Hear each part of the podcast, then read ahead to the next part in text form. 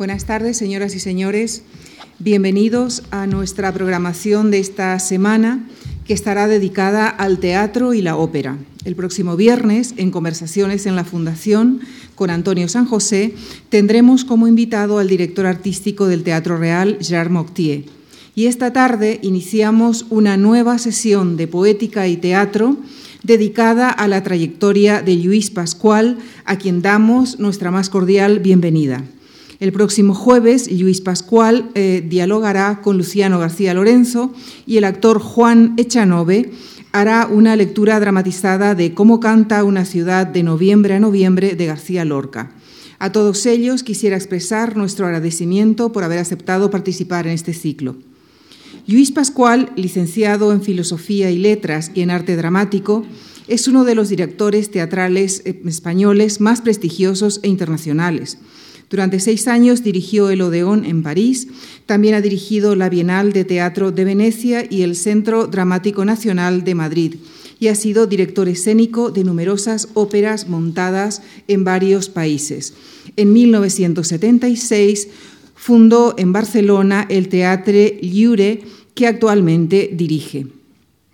A lo largo de su carrera ha obtenido numerosos premios, entre ellos el Premio Nacional de Teatro y es además caballero de la Legión de Honor de la República Francesa. Y les dejo ya con él, con Luis Pascual, quien esta tarde nos retratará esa vida vivida en y con el teatro en la charla que ha titulado Teatro y Poética. Muchas gracias. Buenas tardes.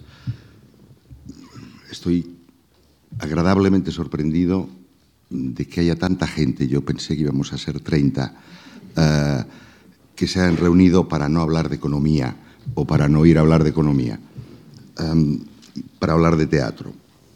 Me dijeron que se trataba de que explicara lo que había hecho durante mi vida.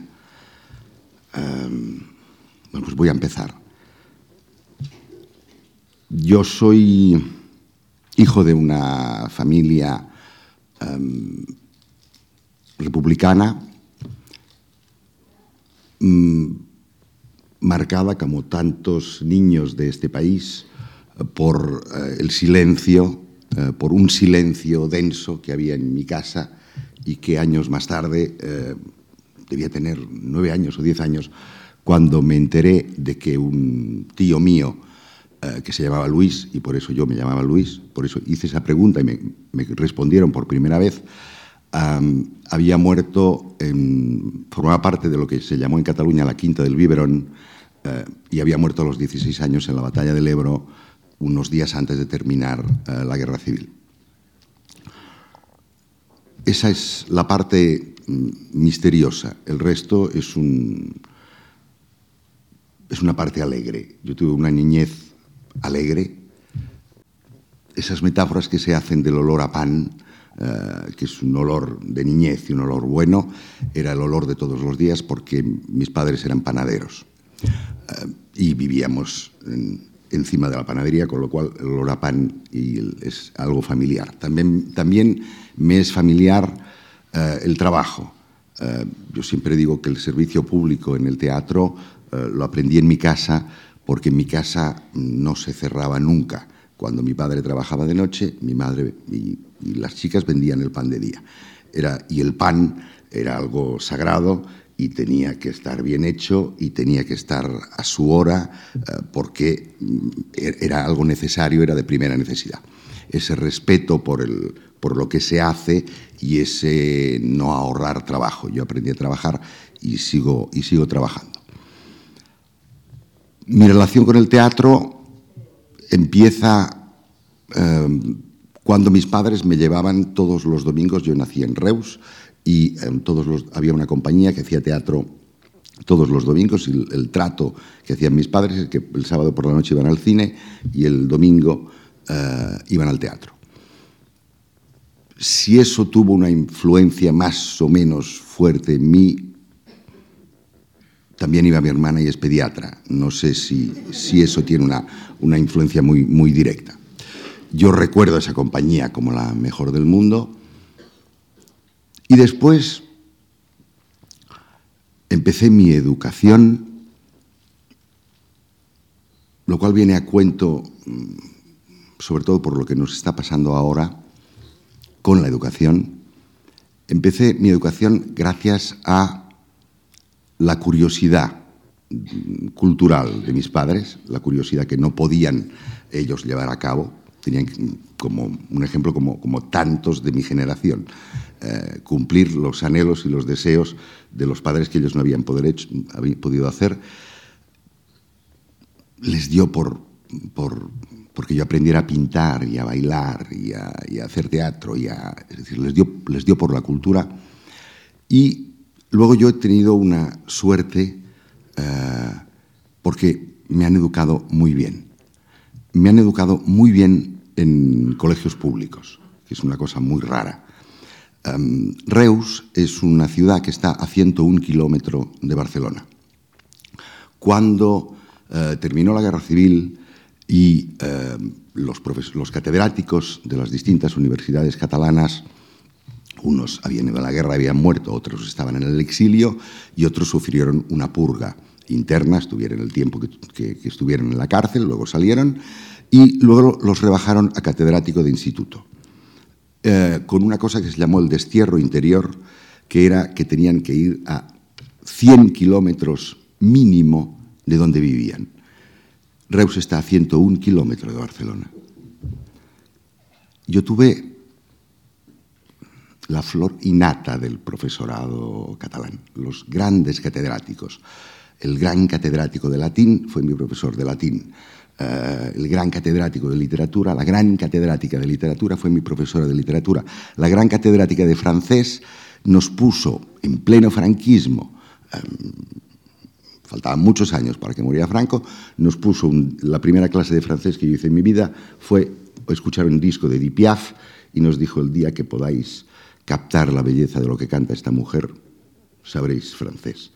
Eh, una cosa rara que parece de otro planeta y de otro país.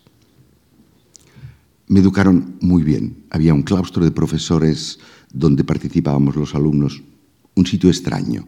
Espero que haya, haya habido alguno más en España, pero a mí me tocó. Luego me tocó la universidad. Y en la universidad me pasó otro, otra cosa misteriosa. También me educaron muy bien. Eh, yo quería estudiar literatura, filología, se llamaba filología hispánica en ese momento. Eh, me matriculé en la Universidad Central y, y al cabo de unos días recibí una carta diciéndome que no me admitían a la Central, pero que me habían traspasado a la Universidad Autónoma. Eh, por currículum, yo sacaba buenas notas, porque me gustaba estudiar, pero sacaba buenas notas, punto. Eh, eso fue un experimento que se hizo en Barcelona, en San Cugat del Vallès. Era el momento de López Bravo, si alguien lo recuerda, de los tecnócratas del Opus que decidieron que había que preparar una generación eh, de, mandos intermedios que se llamaban en ese momento, de, gente preparada eh, para que se hiciera cargo del país y que no perteneciera a la élite que podía irse a estudiar fuera de España. Era una universidad con mi, primera clase de literatura castellana me la dio el profesor Rico, que empezaba en ese momento. Eh, mi primera clase de lengua me la dio José Manuel Blecua. Eso era cuando había que hablar de novela sudamericana, venía García Márquez. Eh, cuando había que estudiar perspectiva renacentista, nos mandaban tres días al Museo del Louvre, todo pagado, para que estudiáramos la, cena de Veronese. Eh, me tocó. Eh, me tocó. Pero no lo cuento mm, para que sirva de ejemplo de nada. Lo cuento porque yo creo que como en tantas casas, en mi casa lo que había colgado no era un cuadro de Picasso, era un calendario del colmado de la esquina. Y que a través de la curiosidad por la cultura, es decir, que alguien te abra las puertas en un momento determinado, esa puerta para que tú entres en esa habitación y goces de eso, y la educación pueden hacer que la gente mm, se forme eh, y pueden hacer que alguien pueda realizarse y profundizar en su trabajo como, como he tenido la suerte de hacerlo yo. El teatro de alguna manera me acompañó siempre, me acompañó en el instituto, en ese instituto de enseñanza, de enseñanza media hacíamos teatro, pero hacíamos Ionesco, eh, que en ese momento estaba hasta prohibido, eh, lo traíamos de Perpiñán a escondidas. Paralelamente me matriculé en una escuela de teatro, paralelamente a la universidad, y empecé a hacer teatro. Y ahí entra un hecho mm, biológico que también fue importante. Yo de niño, como tantos niños, fui asmático. Uh, y mm, los asmáticos, como si alguien es asmático, es imposible que, en esta sala haya una persona que no se... Lo que hacemos es no tragar el aire hasta abajo, paramos el aire aquí. Entonces, para un niño, eh, yo tenía que dormir sentado, me tenían que poner almohadones, y había un jorobado en, que vivía unos, unas casas más más allá del horno de mis padres, um, que era lo que ahora se llamaría un fisioterapeuta. En ese momento era un jorobado que arreglaba cuando alguien estaba mal de la columna. Y fui al jorobado para que me enseñara a respirar. Y el jorobado me amplió la caja torácica, me enseñó a respirar, no me enseñó más que la respiración que utilizan los cantantes y los actores. Lo cual me sirvió para que, al mismo tiempo que me matriculara en el Instituto del Teatro, me ofrecieron un puesto de profesor. Y empecé siendo alumno y profesor de voz y respiración. Luego, siendo profesor de voz y respiración, mm, me pidieron unos alumnos de último curso que les hiciera que les montara una obra para hacer las prácticas de, final de carrera. Yo no había dirigido nunca, había interpretado. Cuando uno quiere hacer teatro quiere ser actor, no quiere ser ni director ni iluminador, quiere ser actor, después se deriva, pero al principio lo que quiere uno es interpretar. Les dije, yo no sé si, si voy a ser capaz de montar un texto de otro, eh, lo voy a escribir yo. Mm, tenía 22 años, ¿eh? Esas cosas se piensan cuando uno tiene 22 años, que nadie puede contar lo que uno uh, quiere contar. Entonces, escribí yo el texto con un amigo mío, era un texto muy politizado, se llamaba, era sobre unos hechos sangrientos que ocurrieron en 1904 en Barcelona, se llamó La Semana Trágica, y el espectáculo se llamaba La Semana Trágica. Nos liamos la manta a la cabeza y alquilamos un teatro casi en la periferia, para hacerlo tres días y duró un año. Empezó a, acudir el público. Es de esos momentos, me ha pasado dos, tres veces en mi vida, en que uno mmm, parece que es útil, es decir, que ha hecho el espectáculo que la gente, que la gente necesita. A gran escala es, es Jobs. ¿No? De repente ha hecho un teléfono que nadie necesitaba y todo el mundo necesita. Pues en ese momento, eh, con todas las, los problemas del momento, yo estrené con, la, con dos guardias civiles, un censor y dos policías en la cabina de luces, eh, diciéndome eh, como cuando digan a la vaga, a la vaga, que es a la huelga, a la huelga en catalán, alguien se levante y diga algo, duerme usted en comisaría eh, con el señor puesto aquí. Bueno, afortunadamente la gente muy pacíficamente, nadie se levantó, yo no dormí en comisaría, pero es lo que a uno cuando tiene veintipocos años le hace pensar que, que puede empezar ese camino y que yo no tenía yo no quería hacer teatro, no quería. Yo quería ser profesor de latín, que es una de las cosas que más me gustaban en este mundo. Yo era profesor adjunto en la universidad ya de latín.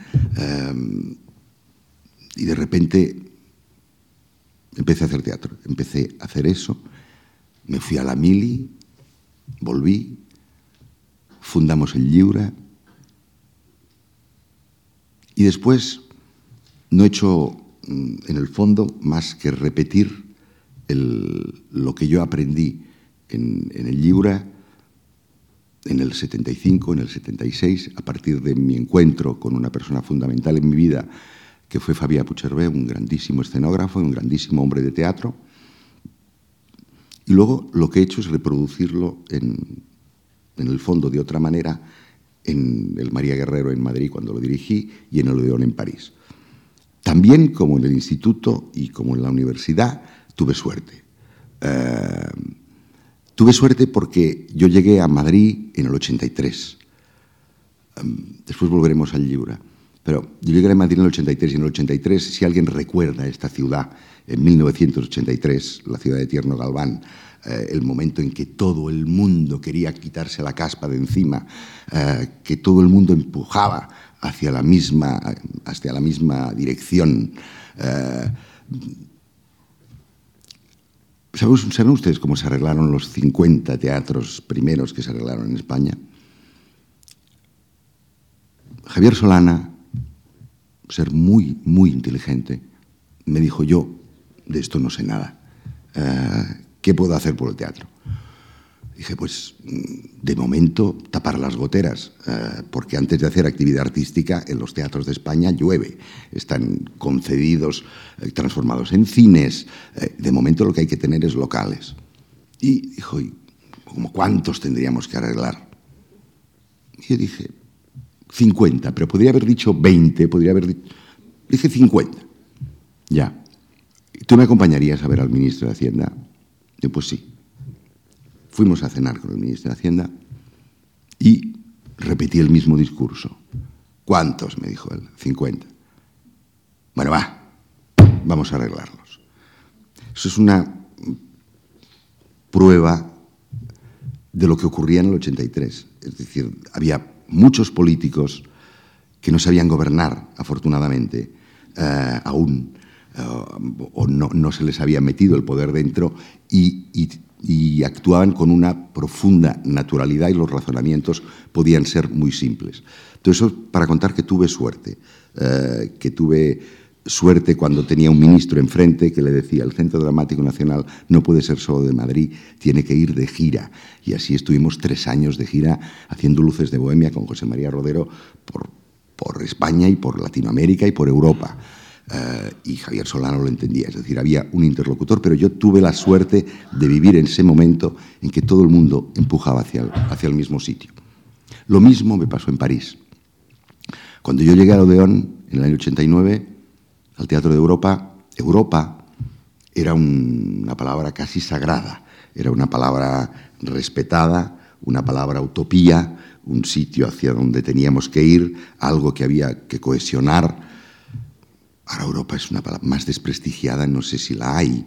Eh, ya hace años que Europa es una etiqueta que se le pega a un, a un coche, a un yogur, a cualquier producto gastronómico. Dejó de ser lo que era, pero en ese momento, y además tenía otro interlocutor a la altura de Javier Solana, que era Jacques Lang.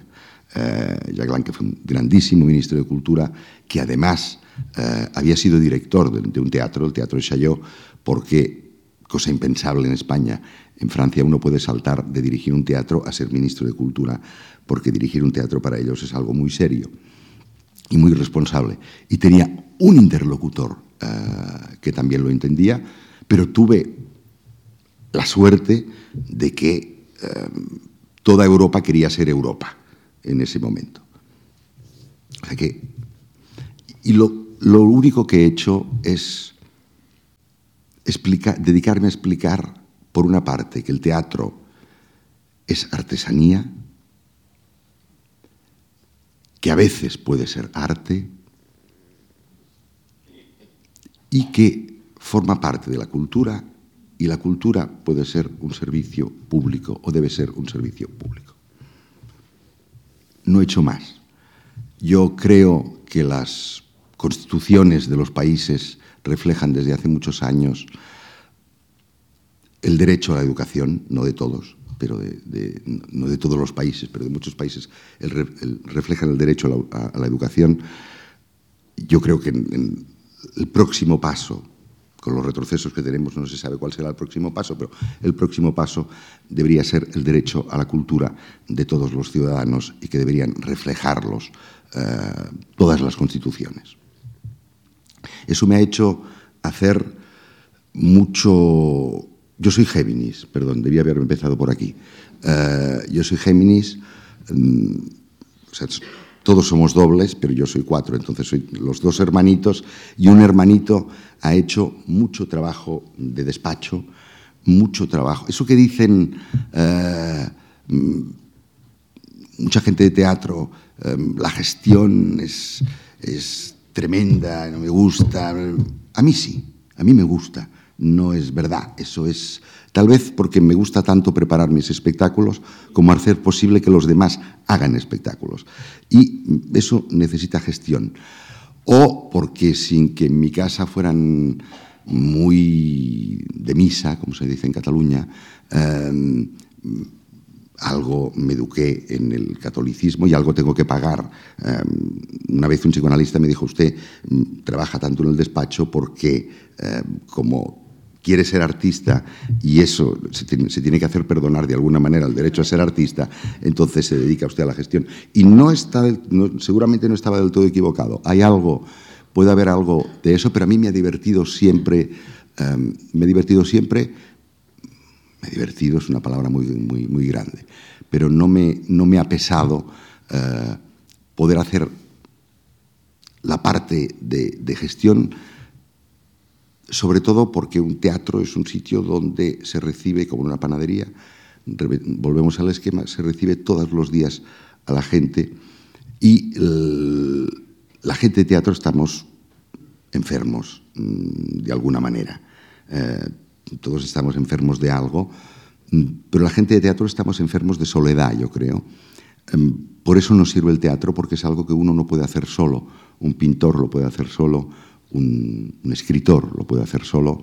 Los de teatro tenemos que, reunirnos porque si no, no sabemos contárnoslo. Necesitamos confrontarlo constantemente. Eso que se llama ahora interactuar, pues es lo que los de teatro hacemos desde hace, desde hace siglos.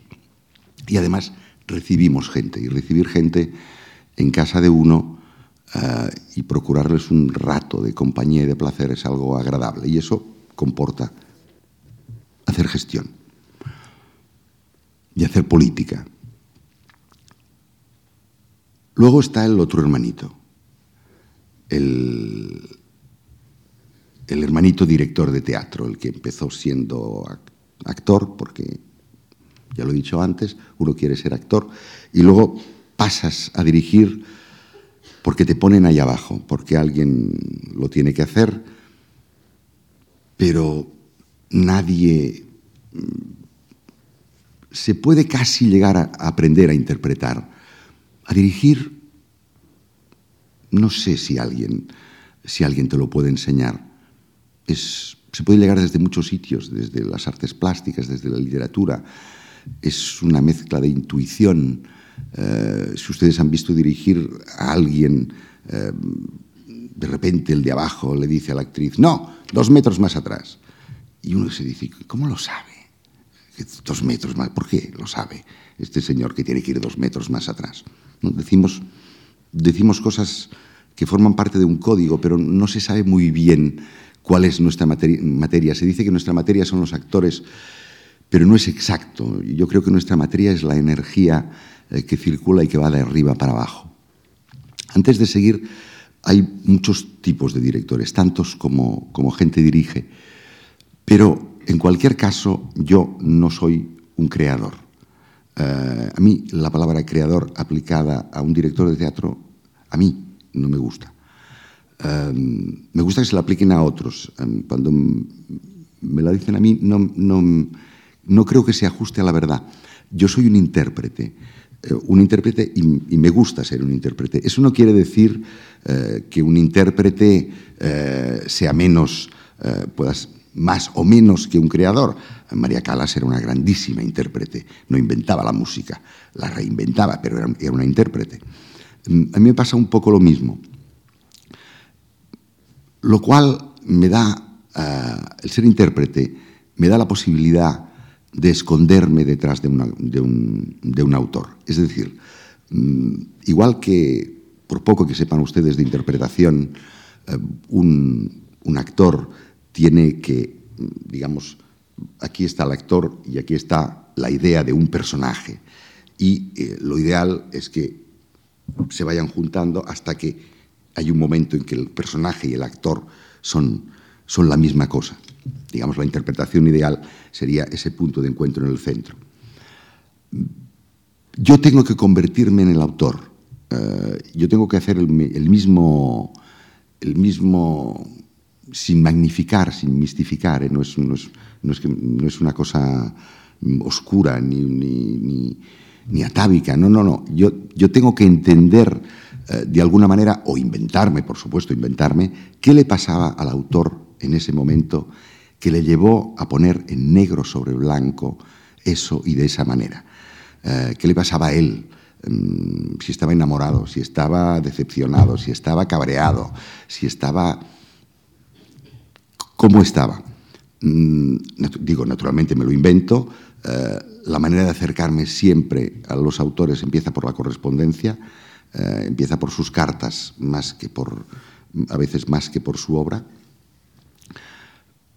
Y luego eso lo que me permite es convertirme en seres muy distintos. Y lo divertido es poder ser eh, en febrero Jean Genet, en mayo eh, Goldoni, en octubre Shakespeare y en diciembre Verdi.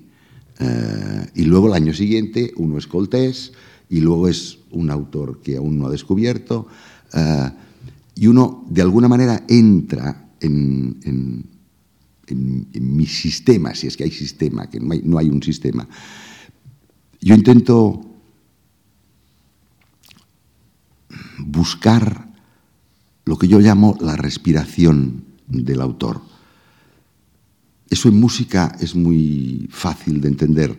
Una partitura que es pura matemática responde a una respiración de, del compositor respecto a unos sentimientos determinados. Lo mismo pasa en, la, escritura, en la escritura teatral. Eh, hay una respiración de un autor y unas subrespiraciones de los distintos personajes, pero Beckett tiene una respiración. Yo intento meterme en la respiración de ese, eh, de ese autor, que es lo que me dará el filtro para saber que estoy interpretando una poética, ahora sí nos vamos al título, eh, una poética determinada. Mm, los grandes autores, eh, todos, tienen, todos tienen una poética. Cuando uno hace Shakespeare, eh, en el fondo se plantea cómo hay que hacer Shakespeare. Cuando uno hace Chekhov, es curioso, uno abre un libro de fotos de teatro y dices, mira, las tres hermanas.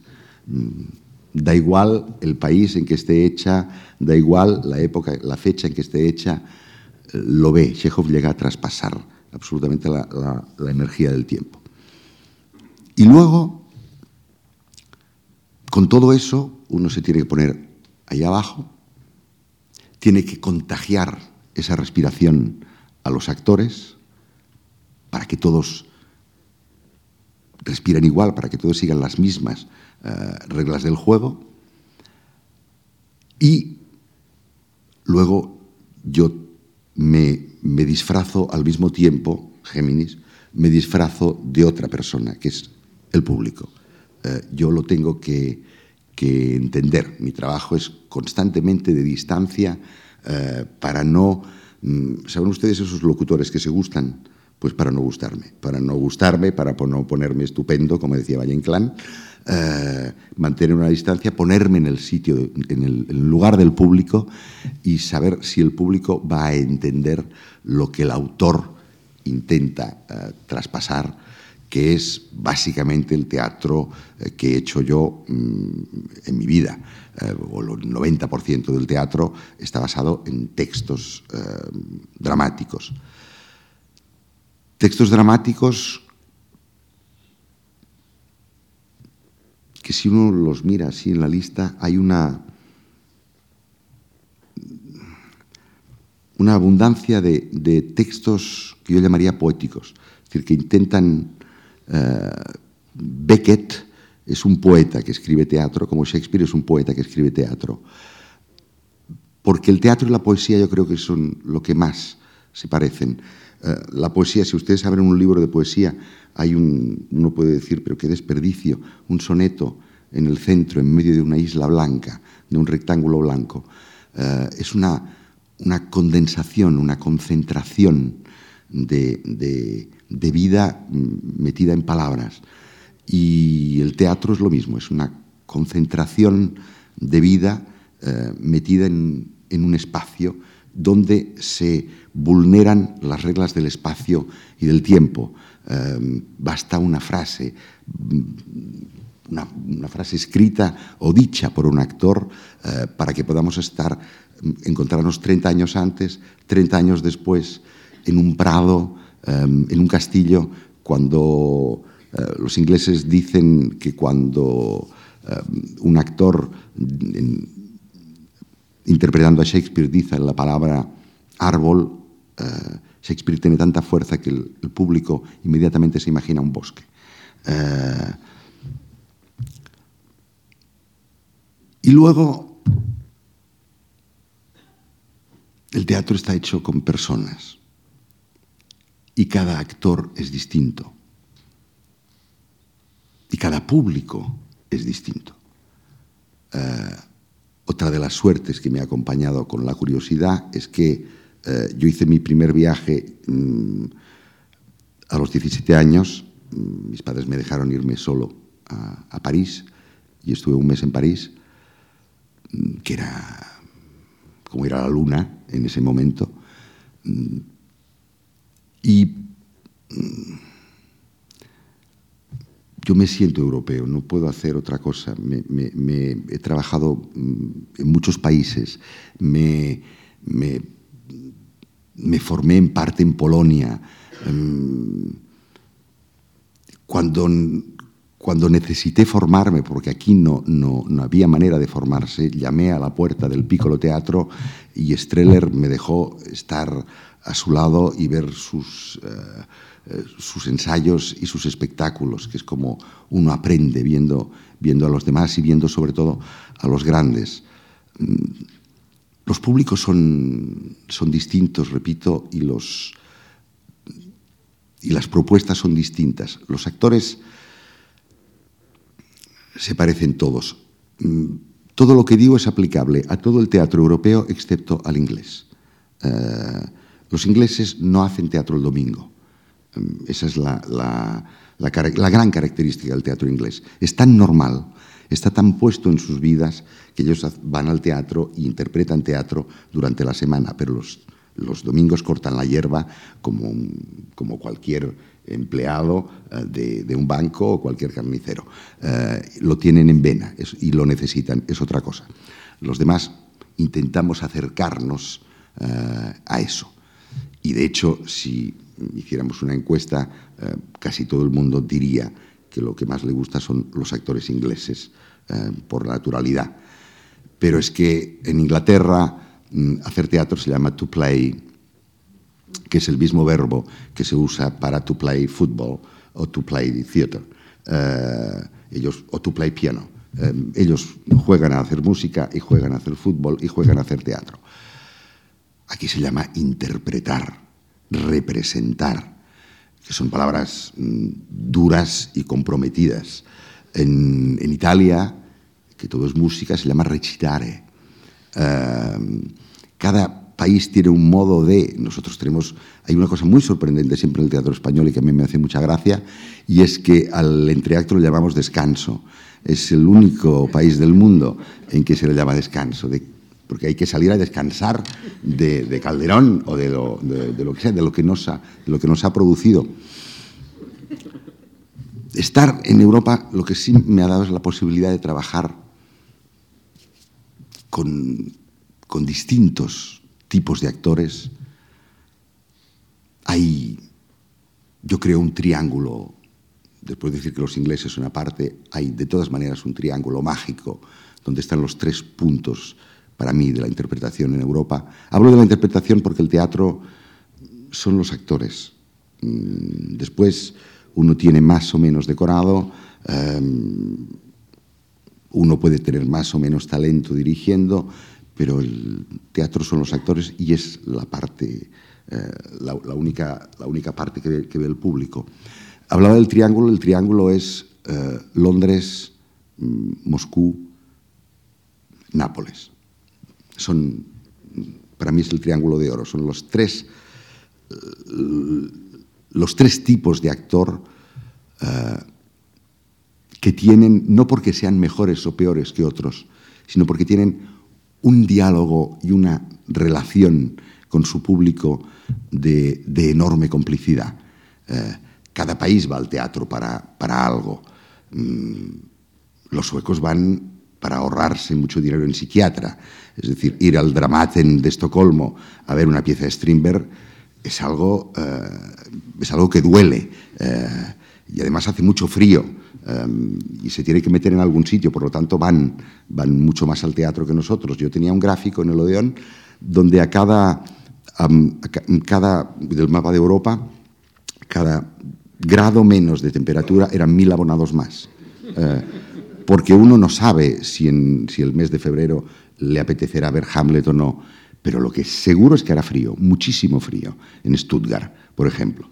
Eh, con lo cual, hay muy pocas posibilidades. Uno se queda en casa frente al fuego leyendo, uno se va a emborrachar, que es una costumbre bastante de Stuttgart, eh, o vas a un concierto o al teatro. Eh, y entonces por eso eh, hay una práctica de, abonados que en el Mediterráneo, donde la gente se puede tomar en noviembre una cerveza en plena calle, es muy difícil que esas prácticas funcionen. Funcionan en la música, pero no tanto en el teatro. Todos los autores que he hecho me han... Yo no puedo hacer una obra que no me guste. Eh, hay gente que sí. Mm. Luego supongo que un hermanito engaña al otro y si no te gusta al principio acaba convenciendo de que sí le gusta y, y termina gustándome. Pero el impulso nace para hacer, para decidir ese momento en que uno decide voy a hacer este texto y no otro, voy a contar esta historia, es porque pienso que si esa historia a mí me ha, me ha agarrado, como se dice, me ha producido, me ha conmocionado, me ha, me ha producido algo y habla de mí y de mi, y de mi tiempo, porque yo soy de mi tiempo, eh, eso lo puedo también compartir, eh, compartir con los demás. Y ese es el motor que me lleva, eso y los actores. Mm, es muy difícil para mí pensar un texto en abstracto. Es decir, voy a hacer eh, el último espectáculo que, yo he hecho en, en Madrid, es la casa de Bernarda Alba en el Matadero, pero yo no pensé voy a hacer la casa de Bernarda Alba, eh, pensé voy a hacer la casa de Bernarda Alba con Nuria Pérez y Rosa María Sarda. Mm, y luego fue posible, pero muchas cosas he dejado de hacerlas porque no encontraba los intérpretes, o no me parecía a mí que, encontraba los intérpretes. Entonces, mm, lo he dicho antes, lo, fantástico de mi oficio es poder un día, eh, durante unos meses, eh, vivir con la respiración de Coltés y al cabo de tres meses vivir con la respiración de Mozart. Eh, y uno le cambia el humor y le cambia todo. No es que uno se lleve el personaje a casa, ¿eh? Eh, uno se lleva el trabajo a casa porque, no, porque, es, porque esto no es un trabajo, lo que yo hago es una actividad y por lo tanto no la puede parar, pero no es, no es ninguna mística. Mi única mística eh, para dirigir un espectáculo es encontrar los zapatos adecuados.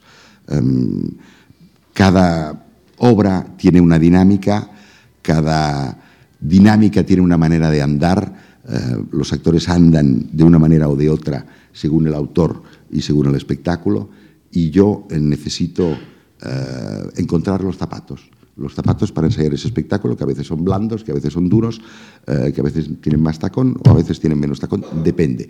Pero comprenderán ustedes que no se ensaya igual un Beckett que un Goldoni. Es imposible. uno es champagne y el otro es magma transparente, no sé, no sé lo que es Beckett, eh, pero en cualquier caso parte de, sitios muy distintos.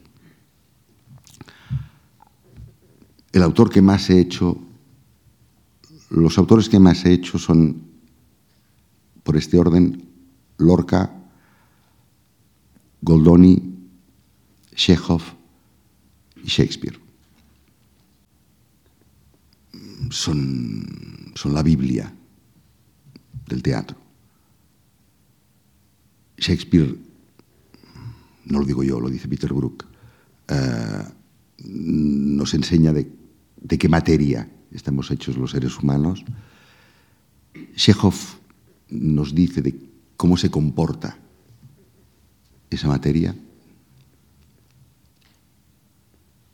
Goldoni es un Chekhov iluminista, es un Chekhov pre-revolucionario, por lo tanto es un Chekhov mucho más optimista que el propio Chekhov, lleno de, luz y de alegría. Y Lorca es mi hermano, mi hermano mayor. Uh, yo tengo una hermana, ya he dicho que era uh, pediatra, a la cual quiero mucho, pero yo siempre hubiera querido tener un hermano y no lo he tenido, no lo tuve. Uh, y um, Lorca aparece en mi vida como aparece en la vida de mucha gente, porque su madre le canta a uno canciones que su madre no sabe que son de Lorca, como la mía no lo sabía, pero que resulta que eran las recogidas por Federico García Lorca. Es decir, canta Los Cuatro Muleros o canta otra canción popular sin saberlo. Luego, cuando a los diez años me regalaron la poesía, primero fue la de Becker, no, primero Zorrilla, después Becker, después Lorca. Uh, y luego, un día uno lee y le pasa lo mismo que le pasó al poeta americano, cuyo nombre no recuerdo en este momento, Dios me asista, uh, que leyendo a Lorca dijo, pero este hombre cómo sabe lo que me pasa a mí. Y en realidad no es que sepa lo que te pasa a ti, le pasa exactamente lo mismo que a ti, lo que pasa es que él sabe decirlo. La grandeza de Federico no es lo que le pasaba, es que era capaz de contarlo.